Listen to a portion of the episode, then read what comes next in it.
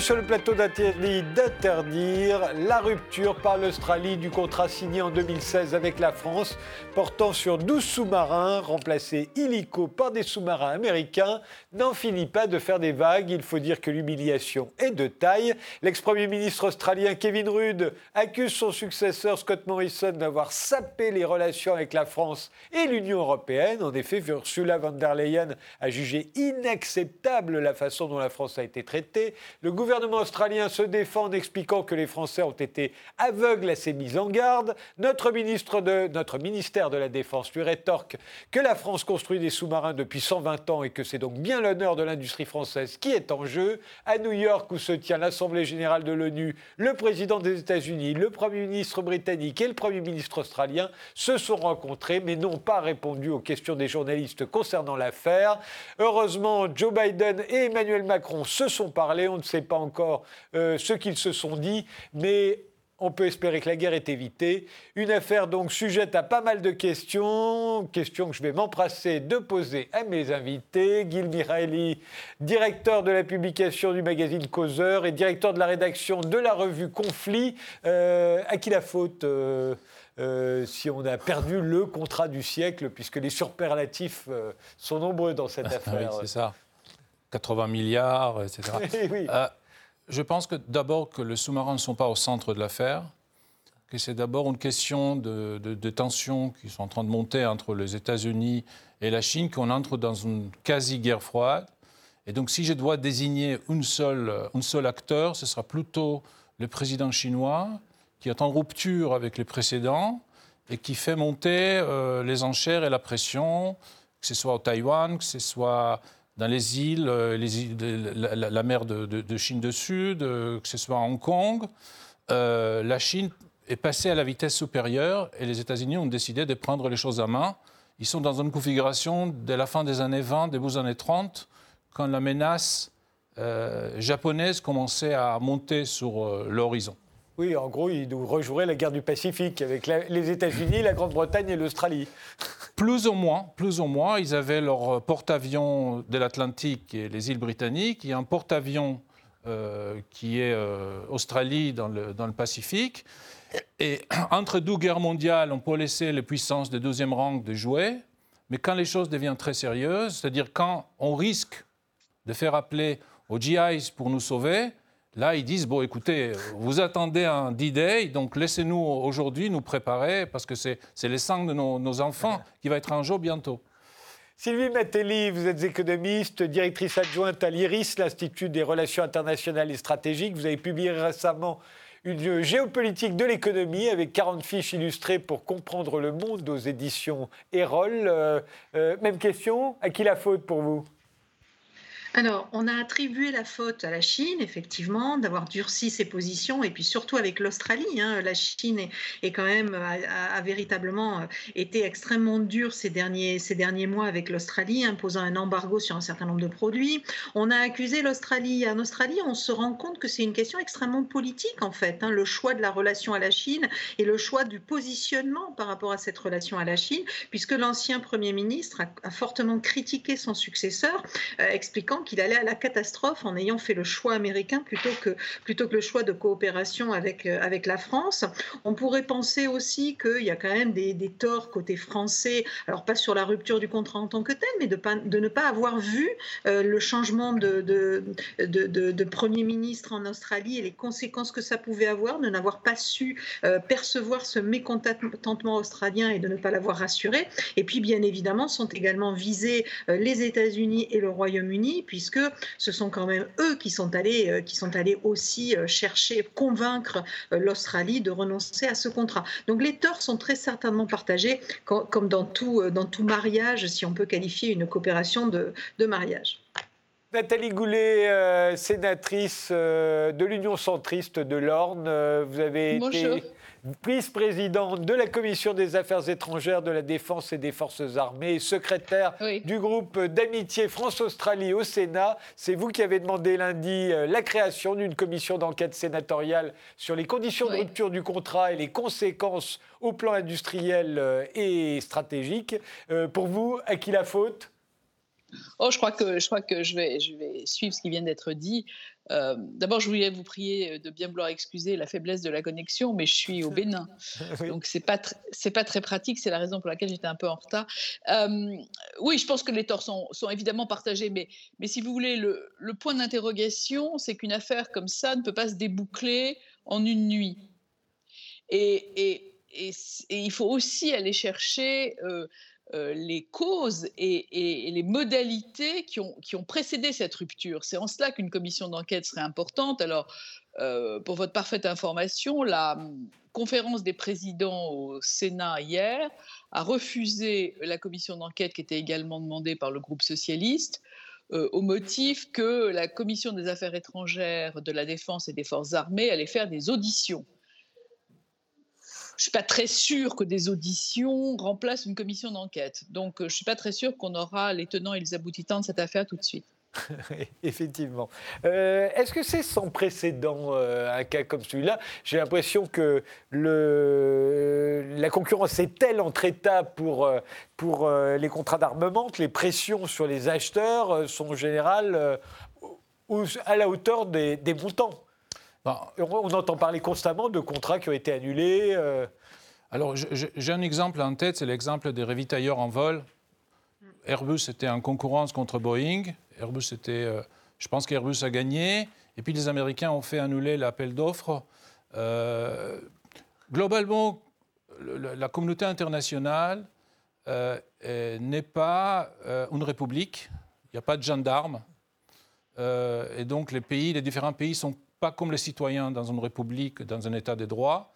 Et les États ne sont pas des humains. Donc la France n'est pas en colère et les, États-Unis n'est pas injuste. C'est un, jungle où les, les, animaux sauvages sont, sont, ont l'apparence de gentlemen. C'est un rapport de force. Donc je pense que chaque fois qu'un pays qui est plus fort que l'autre juge que ses intérêts vitaux euh, et dans l'intérêt vitaux, j'inclus aussi le fait qu'un chef d'État considère que ça peut lui, faire se faire réélire.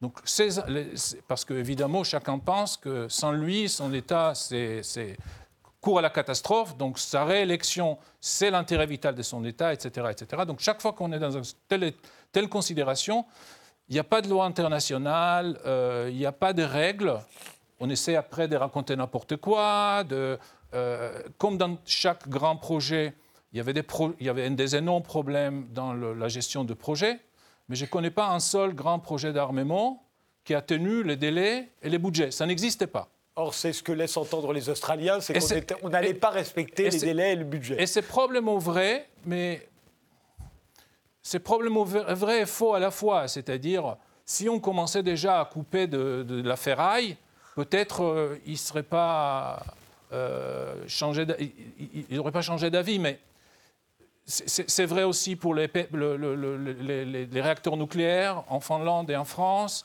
Euh, c'était vrai pour les rafales. C'est très souvent les cas. Il y, a une sénatrice ici qui s'y connaît mieux que moi. C'est très rare qu'on tient les délais et les budgets. Aux États-Unis, regardons les projets F-35. Les chasseurs euh, Si on veut rire, il faut, il faut lire le, les délais et les budgets dans les textes d'il y a 20 ans. Ça fait, ça fait rigoler. Euh, oui, ils n'ont jamais été tenus. Non, donc c'est à la fois un argument qui est vrai et qui est faux. Donc c'est immédiatement politique. Et, là, l'Australie a décidé que nous sommes dans un scénario en étreinte face au Japon. Et à ce moment-là, ce sont des décisions qui sont plutôt logiques. On y reviendra. Mais euh, est-ce qu'il y a des précédents euh, pour vous, Nathalie Goulet? Euh, Écoutez, je ne les ai pas en mémoire. Il y a des précédents de ratés. je pense notamment aux centrales nucléaires civiles aux, Émirats arabes unis, où on s'est fait souffler les contrats par les Coréens, malgré le, travail de, de, notre ambassadeur de l'époque, parce qu'Areva ne, ne répondait pas aux préconisations qui étaient demandées et s'obstinait à proposer euh, quelque chose que les Émiriens ne voulaient pas. Bon, bref. Mais, ça, c'était avant, avant que les contrats soient signés. Oui, oui. Oui, c'était avant. Oui, oui, c'est ça. Mais j'ai pas de. Oui, oui, bien sûr. Mais là, j'ai pas de. J'ai pas. Je, vous disais, mais, mais c'était quand même aussi un signe de difficulté de notre diplomatie économique. Mais là, on, est dans un, un, vrai problème. Les Australiens peuvent très bien changer de besoin c'est tout à fait entendable qu'ils aient changé et qu'ils aient évolué sur leurs besoins. Ce qui n'est pas entendable, c'est la méthode qu'ils ont utilisée pour rompre ce contrat et l'humiliation euh, galactique euh, de notre pays euh, et de chacun d'entre nous. Si vous voulez, il y, a quand même là quelque chose qui, mérite ce que je disais, que la représentation nationale notamment comprenne ce qui s'est passé et des explications. Sylvie Matelli, précédent Oui, alors il y, a des, y a des précédents, mais je ne les ai pas en tête non plus. C'est déjà arrivé, et pas forcément sur des, des contrats d'armement. Euh, mais simplement, ce qu'il faut, qu'il faut bien comprendre aussi, c'est que si les retards avaient été pris, les retards qui nous ont été reprochés et qui ont justifié la rupture du contrat, c'est parce que les, les Australiens ne voulaient pas de propulsion nucléaire, ce qu'on aurait été en mesure quasiment de leur livrer dans les mois qui viennent en réalité, euh, voulaient, voulaient innover et voulaient de, la, de la propulsion diesel. Donc ça, c'est un premier élément très important. Et ce qui est euh, d'autant plus malhonnête dans l'argument qui nous est servi par les Australiens, c'est qu'en réalité, ils vont acquérir des sous-marins américains ou britanniques qui ne seront livrés que dans quelques, une ou deux, même deux ou trois décennies, donc avec beaucoup plus de retard que ne l'auraient été les sous-marins français. Donc vous voyez que bah là, on est euh, sur un argument facile, mais qui ne tient pas la route. Par contre, ce qui est certain, alors il y a une petite différence, je crois, il faut bien comprendre la différence qu'il y a euh, à vendre des armements quand on est américain et quand on est, euh, quand on est français ou européen. Les Européens et les Français en particulier ont soutenu et ont permis le maintien et la survie de leur industrie de défense depuis le début des années 90 et la fin de la guerre froide, les dividendes de la paix, les baisses des dépenses militaires, ont permis, grâce à la diversification des clients, c'est-à-dire avant les années 90, dans les, pendant la guerre froide, le principal client de l'industrie euh, d'armement française, c'était l'État français. À partir des années 90, ça ne suffisait plus pour assurer la survie de cette industrie, surtout que les équipements militaires sont de plus en plus coûteux, nécessitent de plus en plus d'investissements, euh, et pour innover, pour rester euh, en supériorité stratégique, il faut accepter ces investissements dont on a, donc on a exporté. Et au fond, exporter ou perdre un contrat export, c'est aussi mettre en péril notre sécurité nationale parce qu'à un moment donné, c'est une industrie qui se retrouve affaiblie. On n'est pas du tout, du tout dans la même situation aux États-Unis. Aux États-Unis, la question de l'exportation est une question uniquement politique. Et c'est ce qui se joue en réalité. Et je pense que c'est de là que vient aussi l'incompréhension de Joe Biden à notre réaction à cette rupture de contrat. C'est que lui joue son jeu et défend ses intérêts. Et il pense que tout État est capable de défendre ses intérêts sans avoir compris que nous, nos intérêts dans ce contrat, ils étaient aussi dans la, euh, la, bonne santé de notre industrie de défense, euh, la capacité à innover toujours de notre industrie de défense, et donc il met de ce fait en péril, il pourrait mettre en péril notre, notre sécurité nationale. Et ça, c'est extrêmement important à préciser parce que je pense qu'il y, y, a vraiment une incompréhension entre, entre les deux pays. justement, oui. justement, je pense que euh, peut-être les Américains ne voient pas d'un mauvais œil le fait que dans 10 ou 15 ans, les Européens seront obligés d'aller faire leurs courses chez eux. Euh, et bientôt, il y aura à l'ordre du jour la question de la plateforme aérienne pour remplacer le Rafale. Euh, les Allemands ne sont pas très chauds pour un avion fabriqué par Dassault, donc en sorte de sixième génération Rafale. Et, donc, je pense que les Américains seraient très heureux si, euh, dans 20 ou 30 ans, les, Européens achètent un F-36 au 45 et qu'ici, il y a juste des ateliers pour, euh, pour euh, réparer les avions ou quelques, quelques, quelques usines qui fabriquent quelques missiles, des radars, des avioniques, etc. Un petit peu transformer l'Europe en sorte d'Israël. Vous ne fabriquez pas de, plateformes, mais vous pouvez jouer avec l'électronique et les trucs sympas, des casques, des casques de, de, intelligents, de machin, mais vous ne faites pas des, plateformes principales, euh, ni d'avions, ni de sous-marins, ni de frégates, ni de chars. Ça, vous achetez chez nous. Donc, je pense que si euh, l'une des conséquences de, de, ces, ces, problèmes avec les, contrats euh, attaque sera le, le, le disons, le l'amoindrissement de la capacité de l'industrie de défense européenne, les Américains ne vont pas pleurer. Mm, très clairement. autre, autre question, alors on a entendu euh, là, c'est le, des concerts de lamentation en France. Et, alors, on va dire entre alliés, ça ne se fait pas. Ça, c'est Nicolas Sarkozy. Euh, le chantage aux alliés marche énormément. Jean-Yves Le Drian a parlé de trahison de Washington. Euh, on parle de rupture de confiance. comme si nous n'étions pas en concurrence avec les Américains, de la vraie concurrence commerciale pour vendre des armes, tout simplement. On est des concurrents. À ce moment-là, on n'est plus des alliés. Non, mais c'est vrai. Quand, le contrat. Oui, Nathalie Goulet.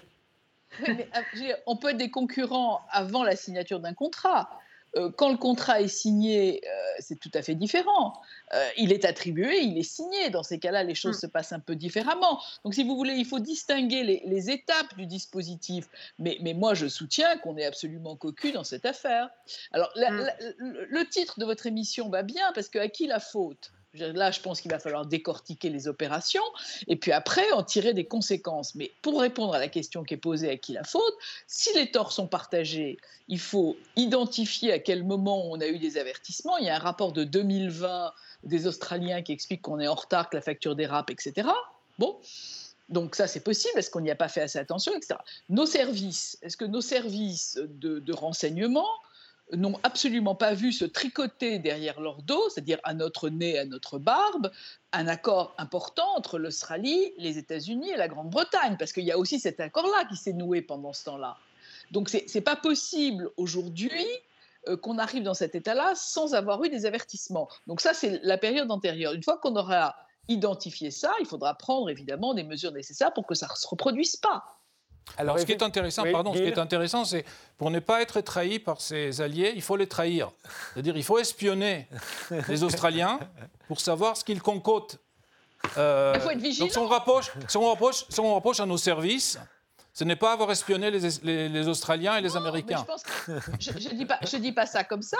Je dis qu'un tel, un tel accord n'a pas pu passer inaperçu. Voilà. Et qu'on a des services qui sont faits pour ça. Voilà, donc je, m'interroge simplement, je suis comme tout le monde, je pose des questions.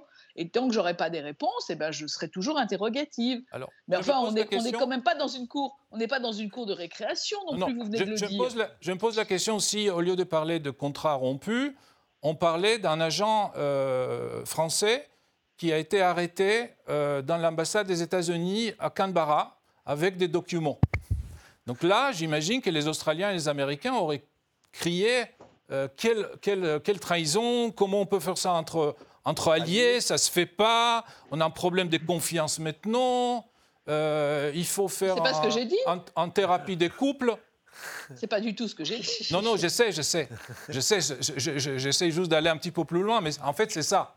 C'est pour cela que les Américains espionnent sur les Allemands. Euh, à mon avis, ça va déjà assez loin sans qu'on ait besoin d'en rajouter. Bien sûr, bien sûr. Non, mais bien sûr. Mais si vous voulez, un accord comme ça, entre les États-Unis, l'Australie et la Grande-Bretagne, euh, c'est quand même quelque chose qui doit euh, se percevoir. Enfin, je veux dire, c'est pas possible qu'il passe totalement inaperçu. Ce que je dis. On a des services de renseignement qui auraient pu peut-être déceler des signaux. Je dis pas qu'il faut espionner. Je dis qu'on a quand même des services qui sont capables, et heureusement, et qui sont très bons, qui sont capables de, déceler euh, parfois des opérations, même discrètes. C'est à ça que ça sert des services de renseignement. Oui, l'intelligence euh, économique euh, est aujourd'hui fondamentale et évidemment que les services secrets s'en donnent à cœur joie. Euh, bah, Sylvie Mattelli hmm Sylvie Mattelli Oui.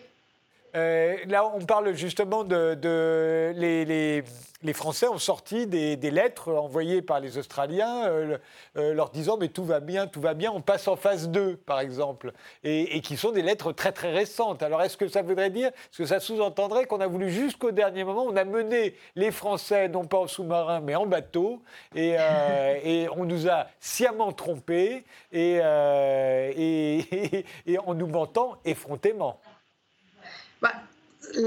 une enquête permettrait de le, savoir et de, et récupérer toutes les pièces et de savoir ce qui s'est exactement passé. Mais il est très clair que dans cette affaire-là, on parlait tout à l'heure de concurrence. Et au fond, est-ce qu'on n'est pas dans une logique de concurrence? La concurrence, elle ne vaut que si elle est loyale. Or, rappelez-vous, les Français ont remporté un appel d'offres, vraisemblablement, ou alors les Français sont vraiment, vraiment très, très, très peu perspicaces et, et, pour pas dire aveugles. Ils n'ont pas vu sortir de nouvel appel d'offres demandant une modification du, du, programme. Donc, on est quand même dans une situation, on est quand même dans une situation où euh, on, nous l'a joué, on nous a forcé à, euh, vous savez, répondre à un appel d'offres sur ce type de programme, ça coûte extrêmement cher parce que ça dure des années, parce que vous êtes obligé de d'être mieux disant que vos concurrents, parce qu'il y, a, y a tout, il y a un investissement de, techniciens, d'ingénieurs, de, spécialistes de, de, pour, pour, rédiger ces appels d'offres.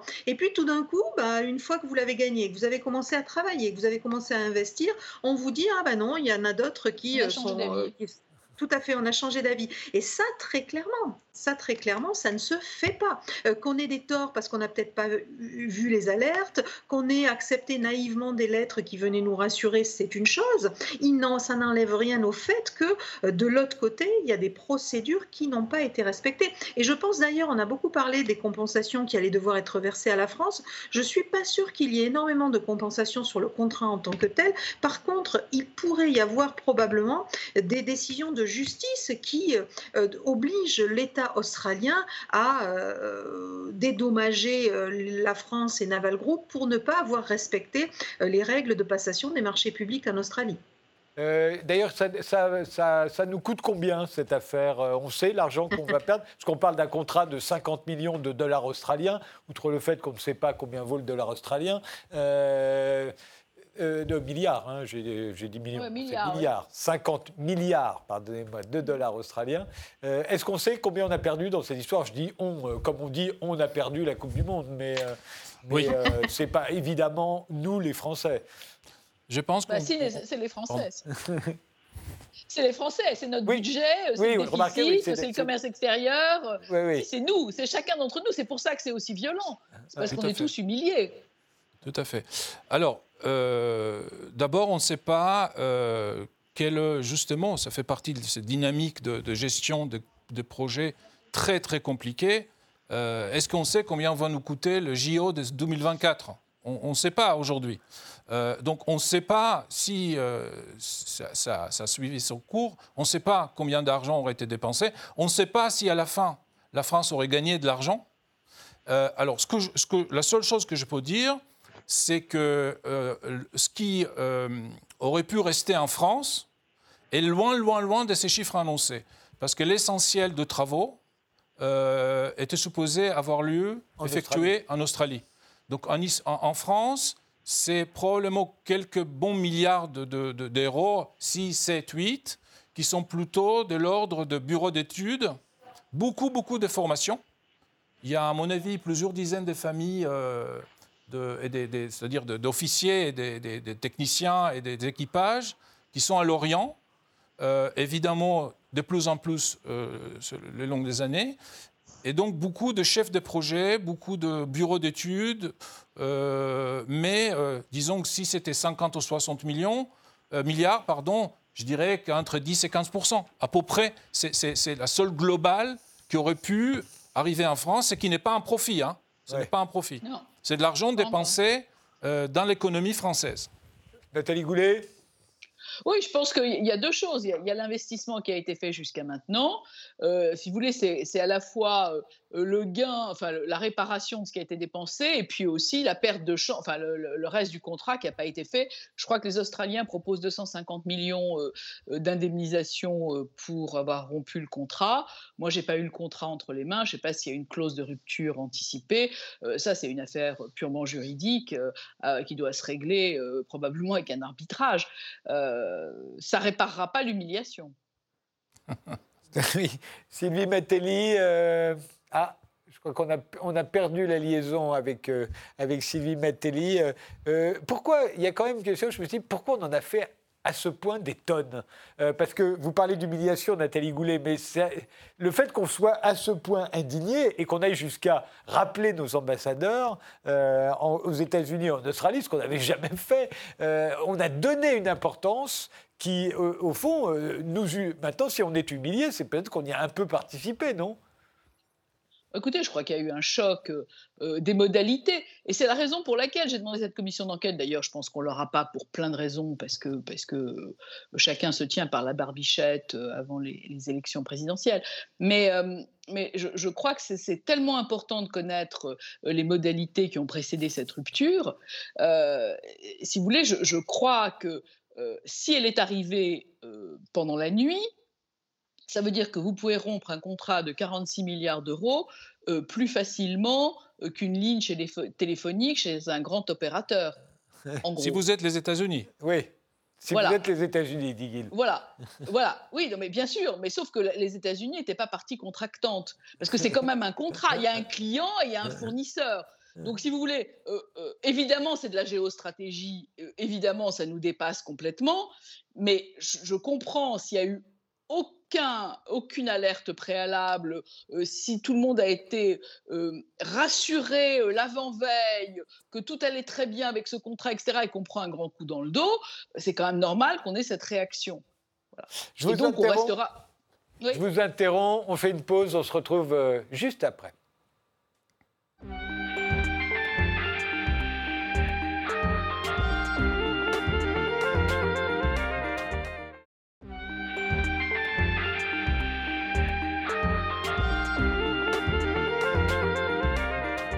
On reprend euh, ce débat euh, sur l'affaire euh, des sous-marins que devait nous acheter l'Australie avec Nathalie Goulet, qui est sénatrice de l'Union centriste de l'Orne. Oui et, qui a demandé une commission d'enquête sénatoriale sur la question, dont elle nous dit d'ailleurs elle-même qu'elle ne sera probablement pas acceptée, avec euh, Sylvie Matelli, qui est directrice adjointe à l'IRIS, qu'on a perdu, mais qu'on va retrouver illico, et avec Gil Miraeli, euh, qui est le directeur de la publication du magazine Causeur et le directeur de la rédaction euh, de, de, la revue euh, Conflit. sur les conséquences, Nathalie Goulet, on a parlé des conséquences sur notre, sur notre euh, sur notre indépendance stratégique, mais euh, euh, est-ce qu'il y a d'autres conséquences? On parle d'humiliation, donc l'humiliation, il y aurait des conséquences pour l'industrie française, pour notre image, pour l'OTAN? Oui, mais, mais moi, je, trouve que le président de la République fait très bien de ne pas faire de déclaration pour l'instant Tony Truant. Ça sert à rien. Il a envoyé ses troupes. Bon, je pense qu'il faut vraiment évaluer maintenant les conséquences et, éventuellement la, la riposte. Mais si on ne peut pas faire confiance aux Américains, si on ne peut pas faire confiance aux Britanniques, bon ça on, connaît, euh, dans ces cas-là, il faut revoir aussi euh, euh, l'OTAN. Et quand il nous a dit il y a quelques mois que l'OTAN était en mort cérébrale, vous savez, il y a quelques années, on a eu plus, j'étais à l'Assemblée parlementaire de l'OTAN et on a eu plusieurs réunions pour revoir le concept stratégique de l'OTAN. On a perdu Nathalie Goulet qui se trouve. Je suis là, je suis là, je suis là, là. le concept stratégique de l'OTAN. Euh, il y a quelques années, on avait eu plusieurs réunions pour revoir ce concept stratégique de l'OTAN. On a mis en place un nouveau concept stratégique qui était complètement du pipeau péruvien. Euh, la preuve, c'est que ça fonctionne toujours pas. Donc, euh, se, reposer la question du positionnement de l'OTAN et, du travail avec nos alliés, quand on a vu ce qui s'était aussi passé avec la Turquie, etc. Enfin, je veux dire, vous savez, les, je crois que votre votre euh, autre euh, intervenant a raison, euh, c'est quand même une jungle. Le, droit international n'existe pas, la communauté internationale le droit international n'existe pas. Je suis là. Le droit international n'existe pas, la communauté internationale n'existe pas, il n'y a pas de tribunaux internationaux pour ça. Donc je, crois qu'on est dans une période où on peut réfléchir à d'autres alliances. Oui, je pense que c'est possible. C'est euh, possible. Sylvie Matelli bah, la difficulté, c'est quelles autres alliances? Parce qu'on voit l'attachement euh, des Européens à cette alliance atlantique. Alors, on est en train de renégocier un concept stratégique euh, qui se heurte, c'est vrai, hein, à la vision européenne, c'est-à-dire les, Américains veulent mettre la Chine à toutes les sauces, veulent absolument qu'on en fasse l'ennemi numéro un et qu'on s'organise sur cet aspect-là. Euh, mais les Européens ne sont pas tout à fait sur la même ligne, mais en même temps, sont-ils prêts à euh, construire quelque chose en européen, c'est ce qui est en train de se mettre en place, mais à accélérer suffisamment la, euh, la démarche pour que demain on puisse assurer notre sécurité et se passer de l'OTAN. Or, sans les Européens, avec qui va-t-on construire une nouvelle alliance? C'est un peu la question qu'on peut se poser. Et, c'est là que c'est très compliqué. C'est là qu'on peut répondre à tous les gens qui ont suggéré une, sortie, un, retrait du commandement intégré de l'OTAN de la France, comme on l'avait fait par le passé, euh, simplement pour faire quoi en fait? Pour faire quoi? Quels sont nos alliés aujourd'hui? Et je crois qu'on n'est plus en situation de, guerre froide telle qu'elle était euh, pendant, la, pendant la guerre froide, dans les années, euh, dans les années 50, 60, 70, 80, et qu'on peut plus permettre de de, de, s'isoler et, de partir seul. C'est un peu ça la difficulté aujourd'hui, c'est que les, temps ont changé. Euh, le défi de l'affrontement entre la Chine et les États-Unis est un véritable défi auquel l'Europe peut probablement proposer une troisième voie, une voie plus multilatérale, une voie euh, moins affrontement, mais de, de, construction, de, capitalisation sur d'autres intérêts. Euh, c'est ce, qui a été, euh, ce qui a été proposé par, euh, par les pays européens et par la Commission européenne. Et donc aujourd'hui, est-ce qu'on peut s'isoler aussi de ça et, sortir de l'OTAN ou renoncer à l'Alliance Atlantique ça, signifie quand même aussi ça, il faut y penser. Et dernier mot, Nathalie Goulet, parce que vous devez nous quitter. Oui, je, suis tout à fait d'accord. C'est pour ça que je vous disais qu'il est très important que le président de la République réfléchisse pour pas. Je veux dire, c'est pas tu euh, t'as été vilain et, euh, et je vais pas t'inviter à mon anniversaire. Je veux dire, on n'est pas dans un dans un. Euh, non, mais attendez, on n'est on n'est pas dans, dans, un dans un rapport primaire, infantile, etc. on, est membre du Conseil de sécurité des Nations Unies et je pense que la réponse doit être réfléchie. C'est pour ça que tout le monde peut se poser des questions sur le temps et le président de la République fait bien. Euh, de, ne pas riposter de cette façon-là avant d'avoir évalué avec nos partenaires européens et, les Américains évidemment et les Britanniques pour avoir une réflexion mature sur ce qu'il faut faire. Mais c'est évident qu'il faut reposer les cartes sur la table et, mettre en place un nouveau dispositif où les Européens seront aussi solidaires. Parce que moi, je suis en Afrique, là.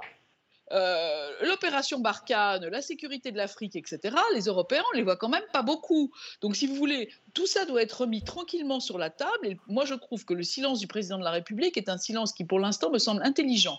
Et je vous laisse parce que malheureusement, je suis, euh, dans des conditions de, communication assez acrobatiques. Merci euh, Nathalie Goulet d'avoir participé à ce débat. Euh, Gil vous le disiez pour vous, on est en train les Américains sont en train de refaire la guerre du Pacifique avec euh, la Chine euh, dans le rôle que tenait euh, pendant la Seconde Guerre mondiale le Japon, mais toujours avec la Grande-Bretagne et l'Australie. Est-ce que ça veut dire que la France n'a plus aucun rôle à jouer dans cette région? D'abord, en point sémantique, on appelait ça pendant longtemps le, Pacifique au Southeast Asia, Asia. Maintenant, on appelle ça l'Indo-Pacifique. Donc, on a parlé beaucoup de Pacifique, mais pas d'Indo. Et c'est pas donc la France quand on parle d'Indo-Pacifique, la France est présente et légitime des Mayotte, euh, Réunion jusqu'à la Polynésie euh, française. Donc on est sur place. Et, la Nouvelle-Calédonie la nouvelle, Évidemment, évidemment. Euh, et donc, d'abord, on est, on, est, on est un acteur légitime dans cette région. On a des relations intéressantes avec l'Inde. Et, et l'Inde était un pays non aligné euh, qui après fait ses courses d'armement, ses marchés euh, en, Union soviétique. Aujourd'hui, ils achètent beaucoup euh, en France et en Israël. Et je pense que l'Inde pourrait être ces grands acteurs avec lesquels on peut s'arranger. Ils n'ont pas annulé un contrat il n'y a pas longtemps Oui, c'est toujours, très toujours très problématique. Et disons, comment dire les choses gentiment, euh, les conditions d'attribution des marchés publics là-bas euh, sont curieuses. Voilà. Donc, on dit les choses comme ça, c'est compliqué politiquement, autrement, mais euh, c'est un acteur qui, pour des raisons géostratégiques, c'est pas sûr qu'ils vont s'aligner sur les États-Unis comme l'Australie, par exemple, qui, pour des raisons de civilisation, de géostratégie, etc. Donc, je pense que la France a un rôle à jouer. Il n'y a pas beaucoup de pays au monde qui fabriquent des plateformes c'est-à-dire euh, des avions des chasses comme le Rafale, il n'y a pas beaucoup de pays qui fabriquent, il y a trois ou quatre pays comme ça qui, fabriquent des avions de ce niveau-là. Et ce qui se passe maintenant avec cette, cette nouvelle, entre guillemets, guerre froide qui monte, qui j'espère qu'on ne va pas y arriver là, c'est... Pendant longtemps, on nous disait, les guerres du XXIe siècle, c'est contre, contre des talibans, pour aller vite. Pourquoi on a besoin des avions de chasse comme, comme le Rafale et de sous-marins. des sous-marins nucléaires pour, pour courir derrière euh, des, des, des, des, gens qui courent dans la montagne avec de, de, de, de Kalachnikov et des RPG-7. Qui de toute façon vont nous battre en plus. Exactement.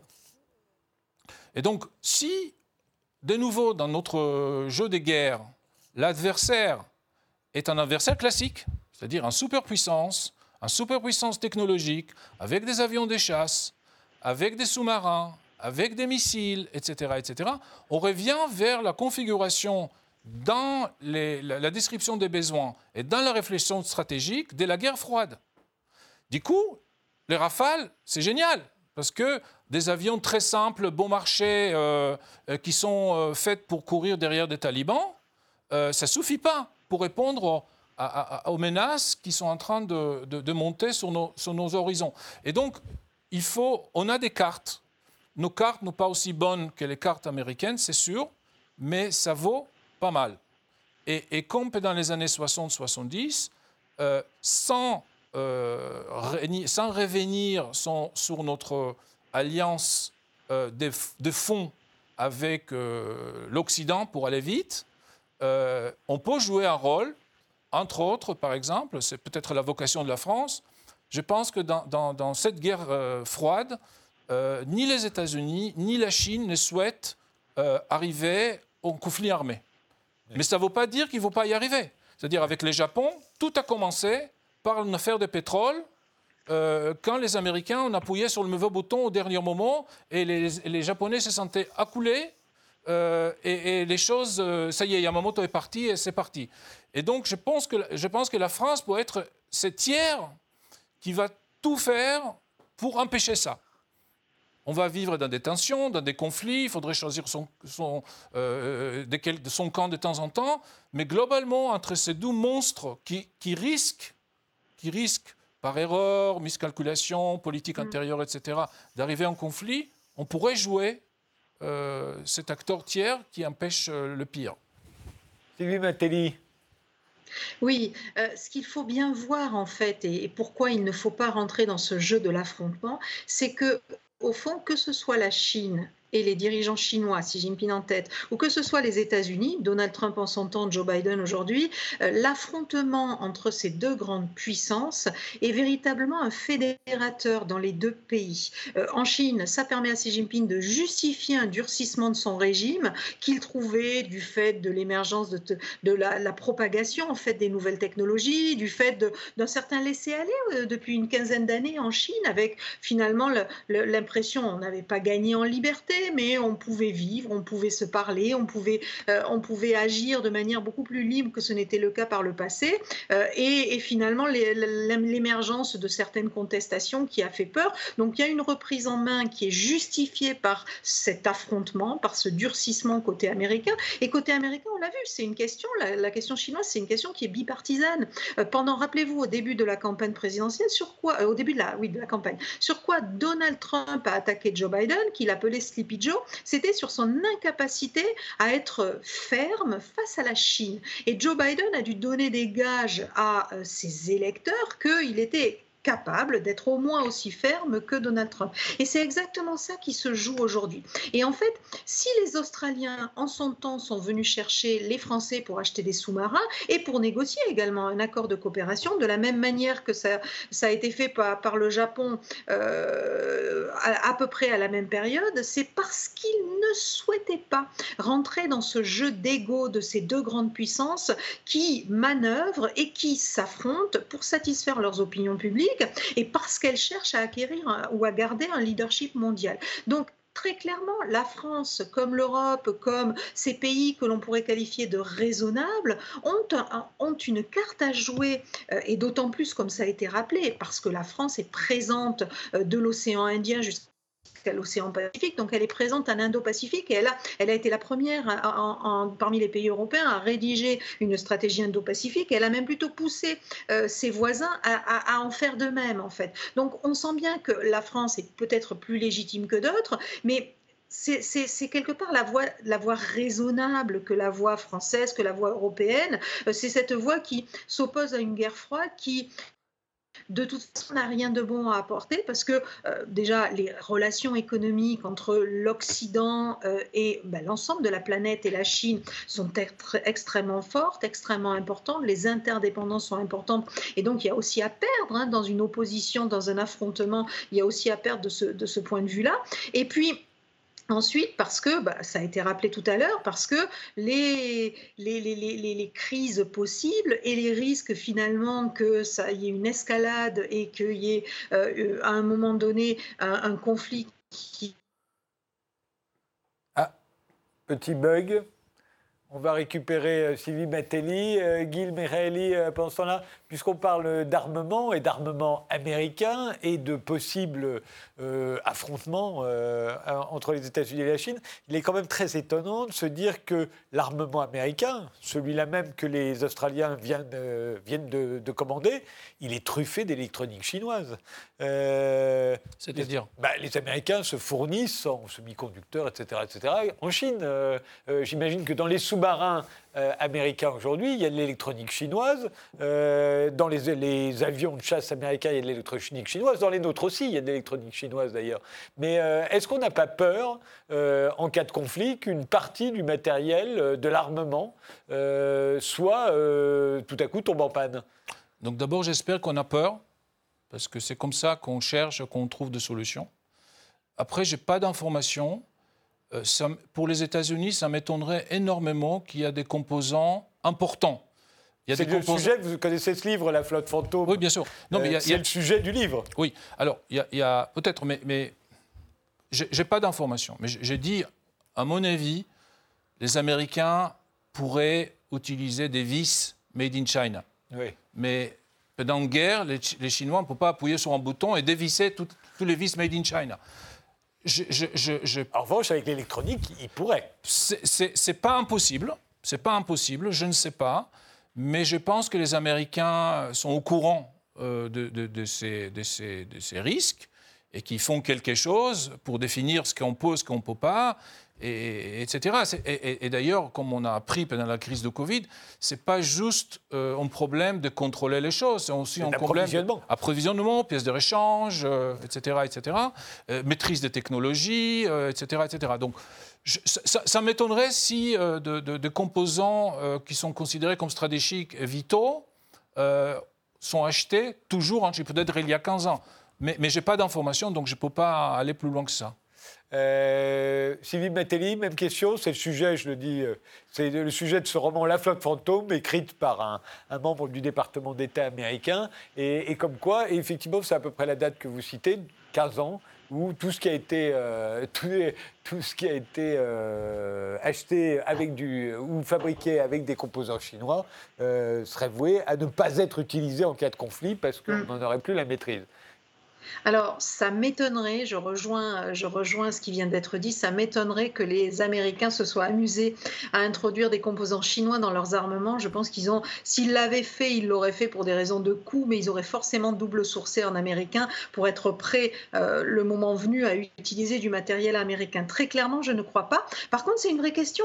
C'est une vraie question pour les armements européens et en particulier français, avec un certain nombre de composants américains qui sont euh, sur nos, euh, sur nos, sur nos nos armements, sur nos systèmes, sur nos systèmes d'armes, et euh, qui euh, nous pénalisent très souvent. Si, le, si certains armements, le Rafale ou autres, n'ont pas été exportés pendant des années, c'est qu'ils étaient sous le coup de la réglementation de contrôle des exportations américaines, la réglementation qui s'appelle ITAR, et qui oblige les Français, lorsqu'ils exportent des composants américains mis sous des systèmes ou des sous-systèmes d'armement français, à demander l'autorisation aux États-Unis, qui bien évidemment, quand ils ne souhaitaient pas que nous accédions à ce marché, euh, nous refuser euh, cette autorisation. Donc ça, c'est le cas, mais pas pour les États-Unis, c'est le cas pour les Européens et, pour certains équipements français.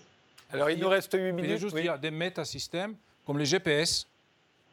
Euh, qui ça pourrait poser quand même un problème parce que il faut, même, les systèmes Galiléo, en cas de guerre, peut-être il faudrait qu'on se rabasse sur l'autre système. Donc, il y, a des choses où il y a forcément des dépendances, où on ne peut pas avoir de redondance partout, surtout. Il nous reste 8 euh, minutes. Euh, euh, c'est quoi l'autre étage de la fusée pour vous, Gil Miraili, à toute cette affaire On en a exploré un certain nombre de conséquences, mais on peut aller encore un peu plus loin. Alors, comme j'ai dit tout à l'heure, il, y a, la question. Je ne crois pas à la défense européenne dans le sens où on aura les États-Unis de l'Europe avec un Pentagone euh, européenne qui sera une semaine à Dresde et une semaine à, une semaine à, Orléans. Euh, je ne crois pas du tout. En revanche, je crois à des systèmes Airbus, c'est-à-dire j'aimerais bien que les Allemands euh, avec nous, on va ensemble construire, développer et, construire en Europe un avion des chasses ou en, plateforme aérienne de sixième génération. Euh, et d'autres systèmes, euh, d'autres plateformes euh, importantes. il y a beaucoup de choses à faire dans le, domaine de drones et dans d'autres domaines encore. Et, d'avoir un, degré d'autonomie. On ne sera jamais indépendant vis-à-vis des États-Unis, ce n'est pas possible. Mais il faut des, il faut des degrés d'autonomie qui permettent aussi des marges de manœuvre. Et il faut aussi avoir toujours, face aux Américains, d'avoir quelque chose dont ils ont besoin pour négocier. Euh, parce que, que ce soit la Première Guerre mondiale, la Deuxième Guerre mondiale, euh, c'était de, des guerres de grandes coalitions et les patrons, que ce soit Pershing euh, ou que ce soit Eisenhower et, au, Marshall, c'était des diplomates qui négociaient tout le temps et chacun tirait d'un son côté. Et ils ont, ils ont fait un consensus et, par exemple, dans la, Deuxième Guerre mondiale, la, carte de la France était ces territoires outre-mer, c'était l'Afrique. Euh, si euh, on n'a pas ignoré complètement De Gaulle, et côté allemand aussi, s'il y avait une valeur pour Vichy d'un côté et pour De Gaulle de l'autre, c'est parce qu'il y avait l'Afrique et parce qu'il y avait d'autres choses. Sinon, on n'existerait plus. Donc il faut voir quelles sont nos cartes. On a des cartes importantes. Il faut réaliser que nous ne sommes pas en superpuissance et que... on le savait, ça, quand même. On ne l'a jamais été, d'ailleurs. on n'a jamais été une superpuissance. Mais chaque, fois, mais chaque fois, chaque fois j'ai l'impression qu'on découvre de nouveau qu'on n'est pas au niveau des États-Unis. Et donc, il faut jouer à un autre niveau. Il faut boxer pas à 120 kilos, mais à 60 kilos. Et il faut avoir une médaille d'or dans 500 kilos. Sylvie Batelli. Alors l'étape suivante pour moi, ce sont les Américains qui vont essayer de rallier à leur cause autant de pays que possible. Ils vont commencer bien évidemment en euh, Asie-Pacifique et, avec les Japonais pour peut-être tenter les Indiens. Puis ils vont tenter de convaincre les Européens. Et il y a 3-4 jours de ça, je vous aurais dit, oula, je suis inquiète parce que vu le manque de réaction des Européens, pas sûr qu'ils soient prêts.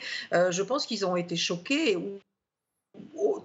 étonnés, voire choqués par ce qui s'est passé, mais euh, ils ne l'assumeront pas euh, ils n'oseront pas s'opposer à cet allié américain. Or, ce qui est en train de se passer à Bruxelles ou dans les capitales européennes est assez intéressant. Cet, après-midi, oui, euh, peut-être hier, le temps passe trop vite, une réunion des ministres des Affaires étrangères qui a barré de l'agenda la préparation d'une réunion qui devait s'organiser avec les États-Unis pour discuter des technologies militaires. Donc, vous voyez, on a, quand même, on a quand même des frémissements de réaction qui ça, pourrait être assez ferme de la part des Européens, avec cette idée des Européens que bah, les Américains ne peuvent pas faire tout ce qu'ils veulent et peut-être qu'on ne se laissera pas forcément convaincre. On parlait tout à l'heure de l'Europe de la défense et, du fait que quand on est en Afrique, ce sont d'abord les Français qui sont présents. C'est vrai, c'est une réalité, ça nous coûte d'ailleurs très très cher, mais euh, il y, y, a un petit signal qui est assez intéressant, même si les choses vont trop lentement, mais il y a aussi des Estoniens aujourd'hui en Afrique. Est-ce que vous auriez imaginé il y a dix ans que les Estoniens déploieraient des troupes en Afrique? Euh, Moi, je peux vous dire que euh, je vous aurais pris pour, euh, pour un doux rêveur si vous m'en si vous aviez parlé il y a une dizaine d'années.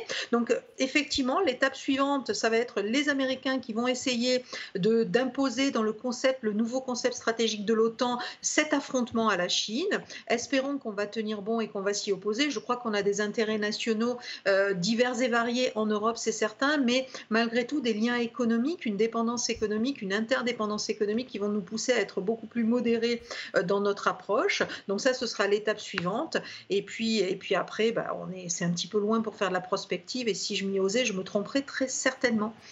Et, alors, dernier point, les Chinois et puis les Russes aussi, qui regardent cette affaire euh, et qui, qui, en pensent quoi, à votre avis?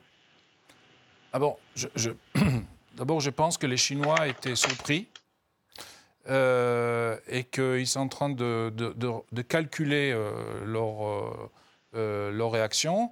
les Chinois ont un, grand problème parce que la stratégie chinoise depuis, depuis 2010, 11, 12 coûte très cher et les dividendes sont pour le moment pas au rendez-vous.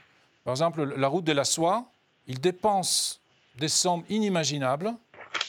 Euh, on ne voit pas encore euh, le, rêve de, de, Xi Jinping qui est en train d'être réalisé. On voit, en revanche, que leurs réserves commencent à, commencent à fondre.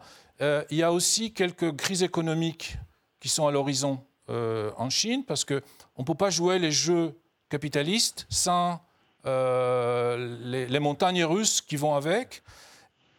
Et, donc, il ne faut pas tomber dans le piège de la guerre froide où on pensait tout le temps à quel point nous sommes nuls et les Russes sont imbattables, géniaux, que les MiG-21, on n'a pas de réponse, les MiG-25, c'est la fin du monde, etc. etc. Et finalement, ça s'est écroulé euh, comme si c'était un décor d'Hollywood. Donc je ne dis pas que c'est ça la situation en Chine, mais les Chinois sont aussi en difficulté. Euh, ils ont pas mal de défis. Tout ne marche pas comme ils souhaitent. Et, c'est-à-dire que c'est d'autant plus euh, une chance pour la France d'avoir ce genre de champ de, manœuvre, cette euh, stratégie de la raison, des passionnés. Et, là, je pense qu'on a un boulevard devant nous. Sylvie Matteli, même question. La Chine, la Russie, dans cette affaire?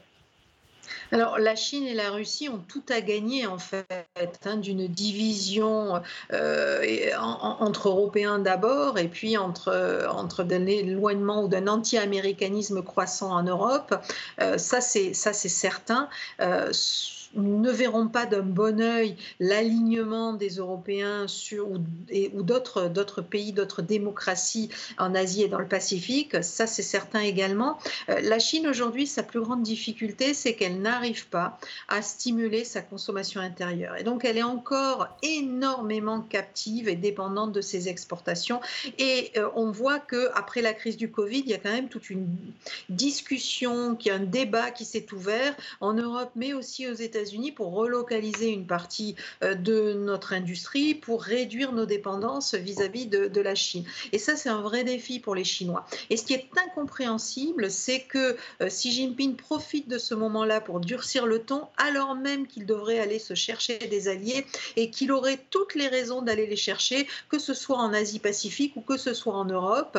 Euh, or, bah, il, joue, il joue un jeu qui pourrait le desservir à moyen terme. Alors, les, les, les déterminants de ça, c'est pas très objectif, c'est que lui, il joue le jeu de sa, position au sein du Parti communiste chinois, et donc il essaye de se renforcer, il essaye d'assurer sa survie, d'assurer son avenir politique et d'assurer son avenir politique dans la durée. Ça n'est probablement pas l'intérêt de la Chine, et euh, les conséquences euh, politiques, sociales, économiques de ce durcissement vont très certainement peser dans les années qui viennent. Euh, rappelons que la Chine est aussi l'un des pays au monde qui vieillit le plus vite avec une population qui va diminuer dans les années qui viennent. Et je vous arrête là. Euh, merci euh, Sylvie Mettelli euh, et Gil Miraeli. Le temps qui nous était imparti est écoulé. Merci de nous avoir suivis et rendez-vous au prochain numéro.